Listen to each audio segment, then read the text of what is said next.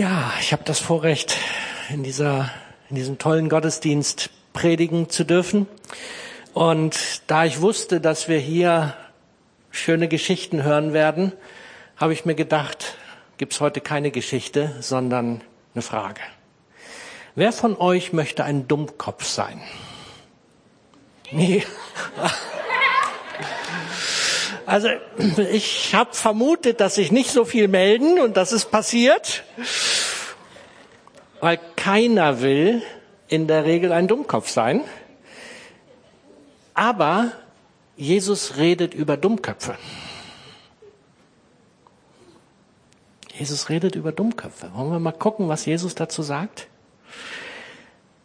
Matthäus 7, Vers 24. Wer auf mich hört und danach handelt, ist klug und handelt wie ein Mann, der ein Haus auf massiven Fels baut. Auch wenn der Regen in Sturzbächen vom Himmel rauscht, das Wasser über die Ufer tritt und die Stürme an diesem Haus rütteln, wird es nicht einstürzen, weil es auf Fels gebaut ist. Doch wer auf mich hört und nicht danach handelt, ist ein Dummkopf.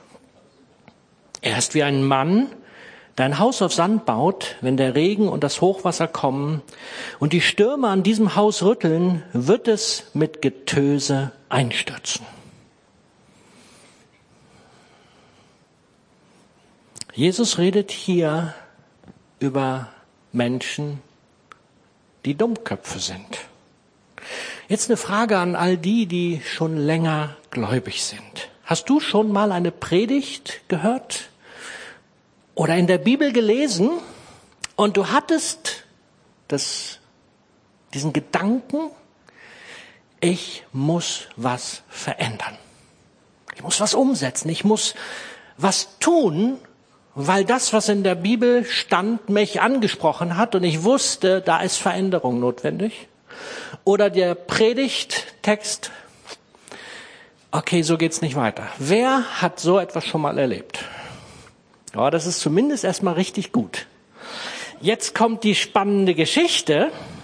Wer von euch hat aber auch erlebt, dass er genau das, wo der Impuls da war, etwas zu verändern, es dann hinterher nicht umgesetzt hat? Ja, ne? Ist das okay, wenn ich, ich gehöre ja dazu, ist das okay, wenn ich sage, Laut Definition der Bibel sind wir Dummköpfe. Ist krass, oder? Ja, du hattest recht. Ja, es ist, ja, mal ganz ehrlich.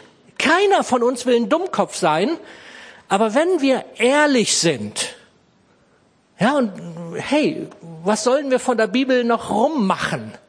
Da dürfen wir ruhig ehrlich sein, sollten wir immer, aber vor der Bibel, vor unserem Gott, können wir so oder so nichts verheimlichen. Wenn wir ganz ehrlich sind, wie oft sind wir Dummköpfe? Und ich möchte mit uns heute mal ein bisschen anschauen, wie können wir das verändern? Was braucht es?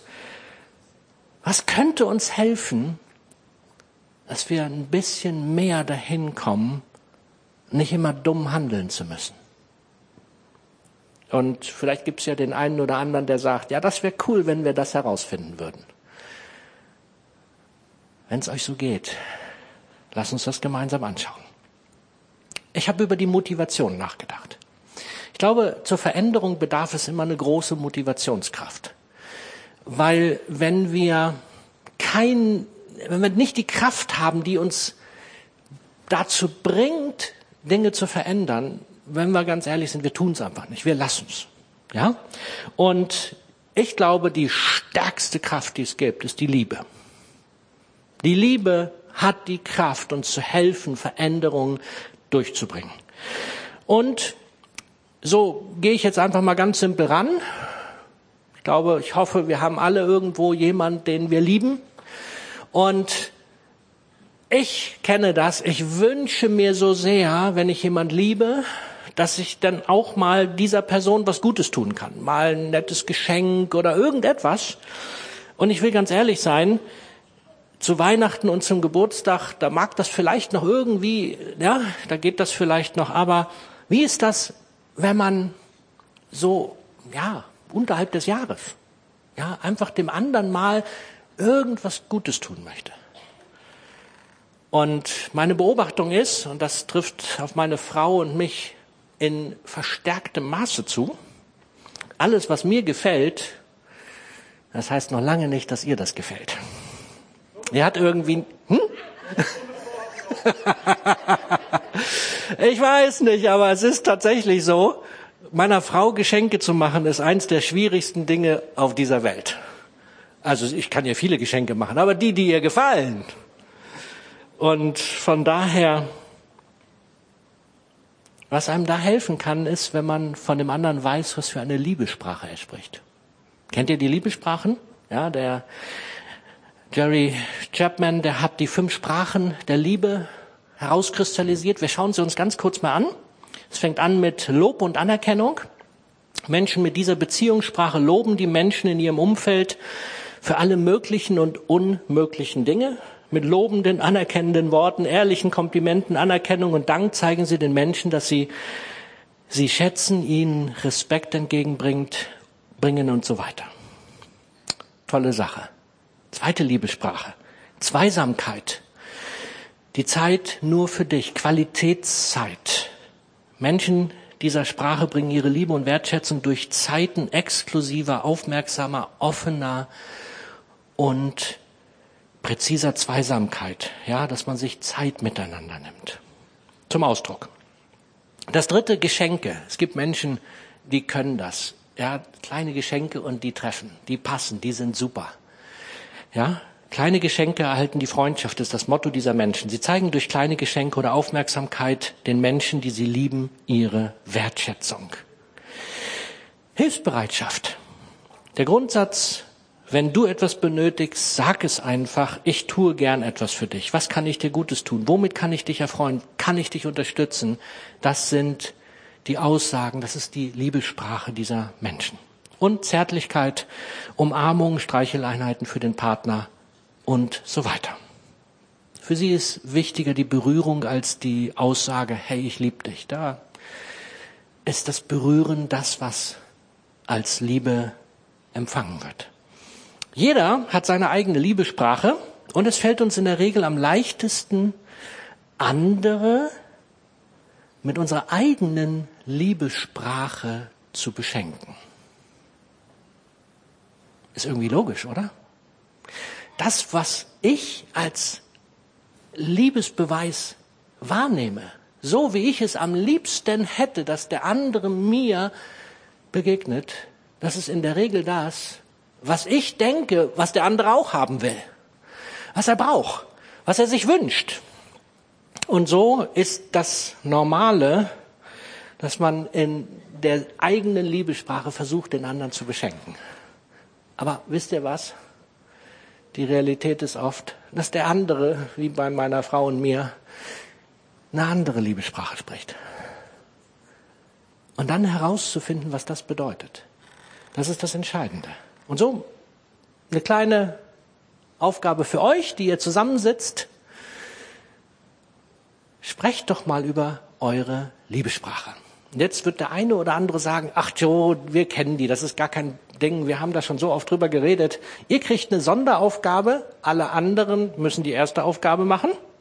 Wenn ihr noch nicht wisst von dem anderen, welche Liebessprache er spricht, dann müsst ihr erstmal das herausfinden. Alle, die das schon ganz genau wissen und sagen, alter Hut, die dürfen die zweite Aufgabe beantworten. Welche Liebessprache hat Gott? Okay, ja, da werden wir noch herausfinden, ob das so ist. Gut, los geht's. Ein paar Minuten habt ihr Zeit.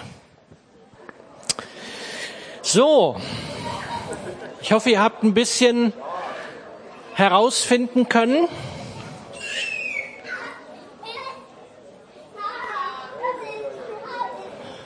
Ich glaube, ihr seid noch dabei.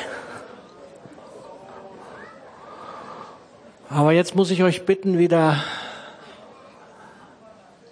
ein wenig zur Ruhe zu kommen. Und ich weiß, das ist nach so einer Geschichte schwierig. Aber die Kernfrage, die ich jetzt mit euch beantworten möchte, ist, ja, welche Liebesprache hat Gott? Was? Das Alphabet. Okay, das müssen wir hinterher besprechen, was das bedeuten könnte.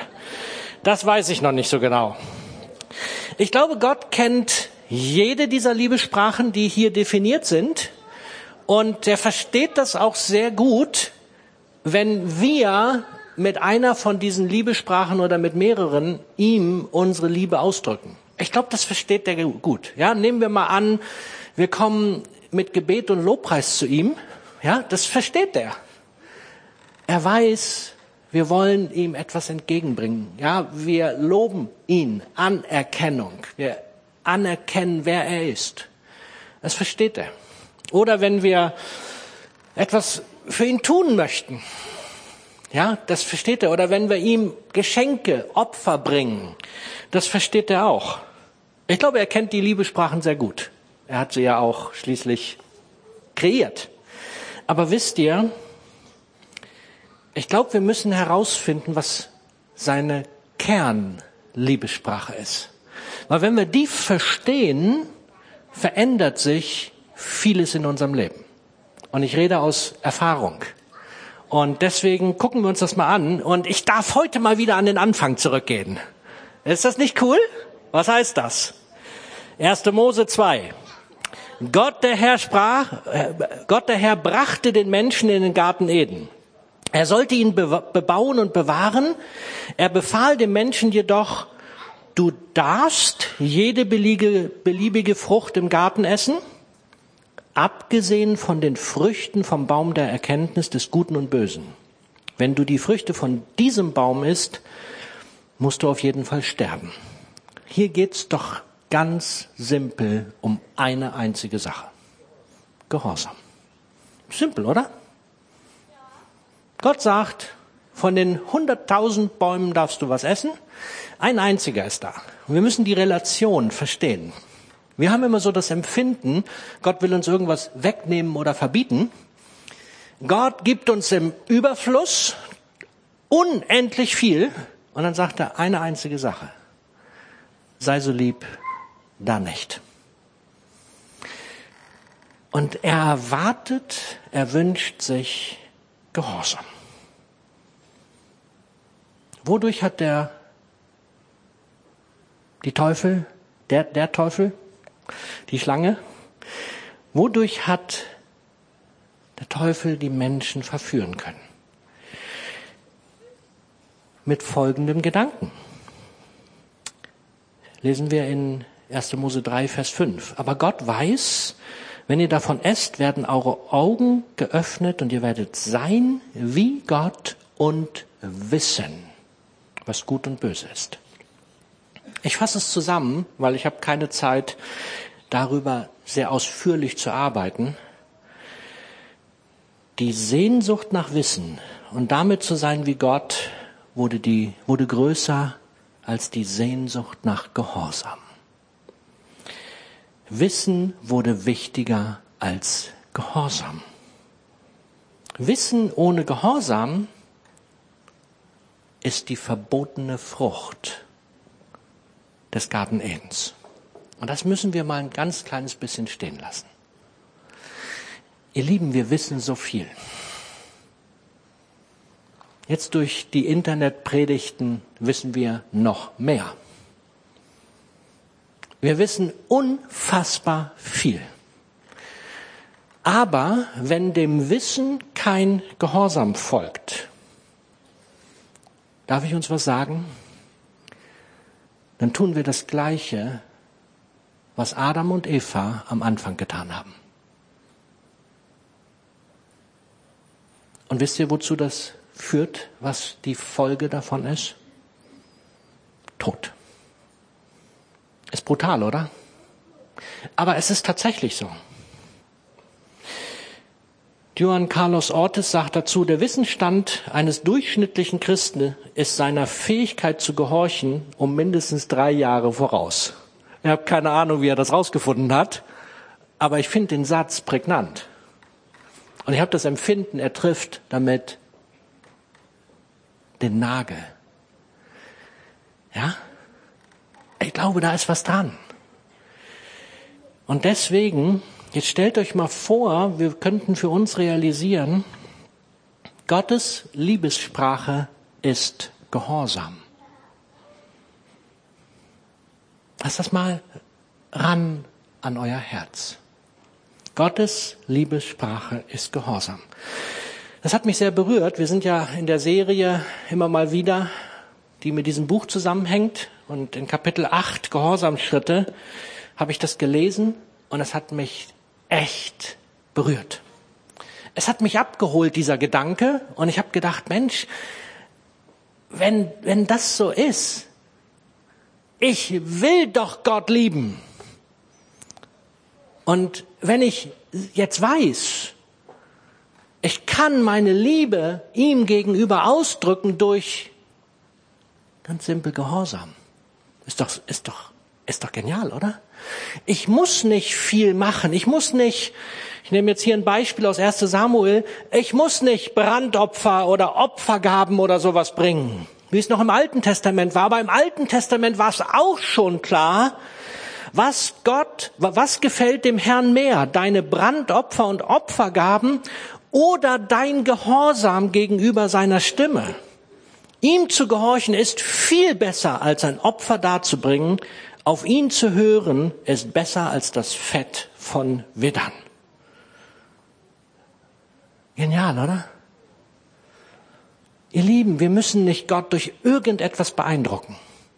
Wir müssen nicht Dinge tun, um Gott zu zeigen, wie lieb wir ihn haben, wenn wir einfach nur gehorsam sind zu dem, was er sagt dann sprechen wir seine Liebesprache. Dann kommt es bei Gott an, dass wir ihn lieben. Und jetzt schauen wir nochmal drei Bibelstellen an und wenn wir die in diesem Zusammenhang lesen, ich glaube, dann verstehen wir sie etwas besser. 1. Johannes 5, Vers 3. Gott zu lieben heißt, seine Gebote zu befolgen. Und das ist nicht schwer.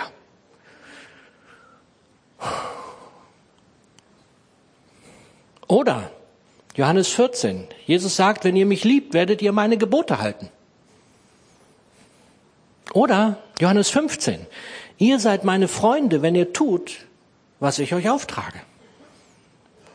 Man, man, wenn, man, wenn man diesen Zusammenhang nicht hat, dass es hier um Gottes Liebesprache geht, dann denkt man, was hat jetzt Freundschaft mit dem zu tun, dass, was ich, dass ich tue, was er aufträgt? Oder ja, wenn ich ihn liebe, halte ich seine Gebote. Doch, genau darum geht es. Und wichtig ist mir bei diesem ganzen Kontext, es geht nicht um Religion, nicht um Kadavergehorsam. Es geht nicht darum, dass wir irgendwas tun, ohne dass wir eine Beziehung zu Jesus haben. Wisst ihr, eine Beziehung ist die Voraussetzung, damit überhaupt der Gedanke, dass Gottes Liebessprache Gehorsam ist, zum Tragen kommen kann. Weil wenn ich nicht verbunden mit, bin mit ihm, ist keine Liebe, ja, dann kann ich irgendwelchen Ritualen folgen oder irgendwas. Das hilft aber niemand weiter. Mir nicht und den anderen auch nicht. Und Gott schon gar nicht. Ich möchte uns ermutigen. Es geht nicht um Opfer, es geht nicht um Rituale, es geht nicht um richtig machen. Es geht um eine Beziehung zu dem lebendigen Gott. Und dafür ist jetzt was ganz Wichtiges relevant. Ich kann es nur ganz kurz anreißen. Aber wenn wir das Bild von Gott haben, dass Gott uns was Böses will, dass er der Richter ist, dass er immer nur unsere Fehler sucht, dann ist diese Botschaft, die ihr heute gerade von mir hört, nicht besonders ansprechend. Dann habt ihr keinen Bock auf Gehorsam. Weil wenn ihr da das Empfinden in euren Herzen habt, dieser Gott will so oder so nur, dass ich scheitere. Oder dieser Gott will nur meine Fehler finden. Ganz ehrlich, da hätte ich auch keinen Bock drauf. Da, da, da, da würde mich nichts motivieren, mich danach auszustrecken, herauszufinden, was dieser Gott eigentlich will. Aber darf ich euch was sagen? Dieser Gott ist Liebe pur. Und dieser Gott liebt uns so sehr, dass er das Beste für uns möchte. Und weil er das Beste für uns möchte, ist jeder Gehorsamschritt das Beste für uns. Und ich habe oft keine Ahnung, was dran ist. Ich habe oft keine Ahnung, was sollte ich jetzt tun. Und ich bete und versuche herauszufinden, was Gott für eine Idee für mein Leben hat. Und wenn die manchmal ein bisschen skurril ist, dann will ich sie trotzdem tun, weil ich weiß, dass dieser Gott nur gute Dinge für mein Leben hat. Der hat sich Geniales ausgedacht. Und es macht Sinn, an diesem Punkt gehorsam zu sein. Wichtig also, was für ein Bild hast du von Gott? Wenn dein Bild von Gott ein verkehrtes Bild ist, sage ich dir jetzt schon, ist diese Botschaft Druck. Aber diese Botschaft ist kein Druck, wenn wir das richtige Bild von Gott haben. Dann ist sie pure Befreiung. Mich hat sie befreit. Mir hat sie geholfen zu sagen, wie cool. Ich muss nicht mehr irgendetwas suchen, Gott zu gefallen, sondern ich darf einfach sagen, Gott, was möchtest du? Was soll ich tun? Und glaubt mir, der redet. Er liebt es, zu uns zu reden. Und so kann ich tun, was er sich wünscht und ich kann ihm meine Liebe ausdrücken. Jetzt ist natürlich die spannende Frage, was ist jetzt die Orientierung? Um gehorsam zu sein, müssen wir ja wissen, was wir überhaupt tun sollen. Und die Orientierung ist das Reden Gottes, aber das muss immer mit dem Wort Gottes zusammenpassen. Manchmal haben wir so die innere Stimme, die uns sagt, das und das solltest du tun. Und wenn wir das mit dem Wort Gottes zusammen überprüfen, dann sehen wir, na, das war wohl eher doch mein Wunsch als Gottes Wunsch. Bitte immer überprüfen am Wort Gottes. Und jetzt werdet ihr euch vielleicht fragen, und was ist jetzt mit der Taufe? Jetzt komme ich zur Taufe. Wisst ihr, die Taufe ohne Beziehung zu Gott ist sinnlos. Habt ihr das gehört? Taufe ohne Beziehung zu Gott ist sinnlos. Deswegen haben wir uns entschieden, wir taufen keine Babys. Wir taufen die, die eine Beziehung zu Gott haben. Die beiden haben ausgedrückt, sie hatten in sich das Empfinden, Gott möchte, dass sie sich taufen lassen. Deswegen wollen sie sich heute taufen lassen. Die sind einen Gehorsamschritt gegangen. Sie haben vielleicht noch nicht alles verstanden und noch nicht alles begriffen, aber es ist doch völlig egal. Sie sind gehorsam gewesen. Und ich glaube, das ist so wichtig, dass wir dem, was Gott sagt, Taten folgen lassen. Jakobus 2. Liebe Brüder, was nützt es, wenn jemand von seinem Glauben spricht, aber nicht entsprechend handelt? Ein solcher Glaube kann niemand retten. Du bist ein Dummkopf. Wann wirst du einsehen, dass ein Glaube, der nicht zu guten Taten führt, wertlos ist? Taten aufgrund des Glaubens. Und die Voraussetzung ist die lebendige Beziehung. Jetzt kommen wir zu Matthäus 28, wo die Taufe von Jesus selber eingesetzt wird. Jesus kam und sagte zu seinen Jüngern, mir ist alle Macht im Himmel und auf Erden gegeben. Darum geht zu allen Völkern und macht sie zu Jüngern. Tauft sie im Namen des Vaters, des Sohnes und des Heiligen Geistes und lehrt sie, alle Gebote zu halten, die ich euch gegeben habe. Und ich versichere euch, ich bin immer bei euch bis ans Ende der Welt. Jesus hat die Taufe eingesetzt und gesagt, tauft. Ist ein simpler, einfacher Gehorsamschritt. In der Taufe ist viel mehr verborgen. Darüber kann ich jetzt nicht auch noch reden, was ich gerne tun würde. Aber wir nehmen einfach diesen Aspekt jetzt raus. Liebe Leute, die Taufe ist ein simpler, einfacher Gehorsamschritt. Wenn du noch nicht getauft bist, fühl dich nicht unter Druck.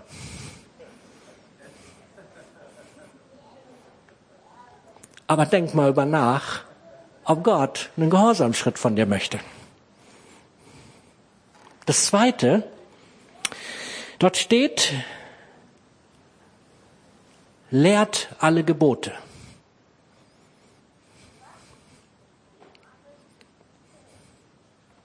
Steht das da? Warum höre ich von euch nicht, dass das da nicht steht?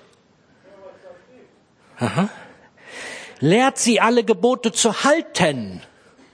Rainer, Gebote halten ist angesagt. Wir sollen lehren, Gebote zu halten. Wir sollen die Gebote nicht unbedingt lehren, wenn sie nicht gehalten werden. Ihr Lieben, es ist wichtig, dass wir verstehen, Gott sehnt sich danach, dass wir nicht nur schöne Dinge hören, sondern dass wir sie einfach auch tun. Und ich glaube, das ist unser größtes Problem. Und deswegen hat Gott sich gedacht, ich baue ein paar Gehorsamsprüfungen in das Leben von jedem Christen ein. Und wenn du es noch nicht gemerkt hast, dass es so eine Gehorsamsprüfung in deinem Leben gibt, dann kann ich dir sagen, bist du durchgefallen. Ansonsten merken wir das. Positives Beispiel, Abraham wurde aufgefordert von Gott, seinen Sohn zu opfern. Völlig krasse Geschichte. Gott hatte vorgesorgt, das hat er dann nicht tun müssen, aber der Gehorsamschritt war von Gott erwartet. Und dann haben wir aber auch das negative Beispiel, das Volk Gottes, was durch fast alle Gehorsamsprüfungen durchgefallen ist. Immer wieder. Ich hab, lese gerade wie das Alte Testament, es ist unfassbar. Es könnte ich sein. Ich hoffe nur, dass ich ein paar mehr schaffe. Also, Fazit, geistliches Wachstum ist untrennbar mit Gehorsam gegenüber Gott verbunden. Wenn du dich fragst, warum wachse ich nicht im Glauben? Warum geht's mit meinem Glauben nicht voran?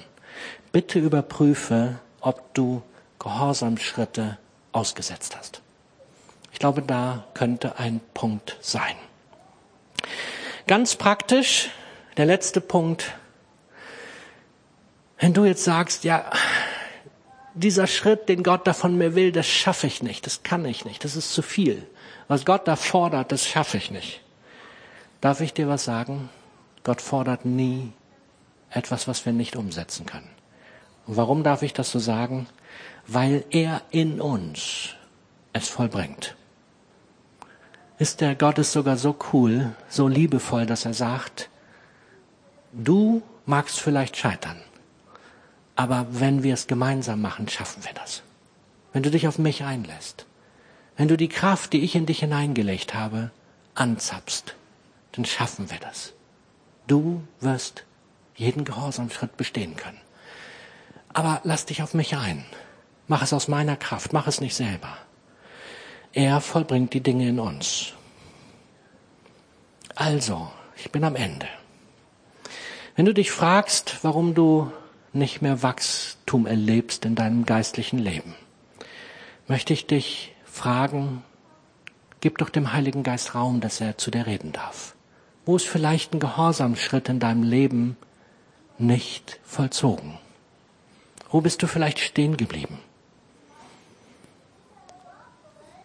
Michael und Aliana sind gehorsam gewesen. Sie haben auf das Drängen Gottes reagiert und lassen sich heute taufen. Wie sieht das bei dir aus? Gibt es etwas, wo Gott sagt, hey, bitte setz das doch um. Ich möchte dich bitten, weil ich dich liebe und wenn du es tust, ist es das Beste, was dir passieren kann. Okay. Ich möchte noch beten. Jesus, ich stehe hier vor dir nicht als jemand, der es hingekriegt hat. Ich stehe hier vor dir als jemand, der dich so sehr liebt, dass er es hinkriegen möchte. Und du hast mir zugesagt, du bist bei mir und du vollbringst es in mir. Und so danke ich dir, dass du in uns diese Schritte mit uns vollziehen möchtest, dass wir aus deiner Kraft heraus Gehorsam üben dürfen. Ich danke dir, dass wir wissen dürfen, du möchtest mit uns vorangehen und du möchtest, dass wir Jesus immer ähnlicher werden. So danke ich dir für diesen Gottesdienst. Danke dir, dass wir sehen dürfen. Du bist an unserer Seite. Amen.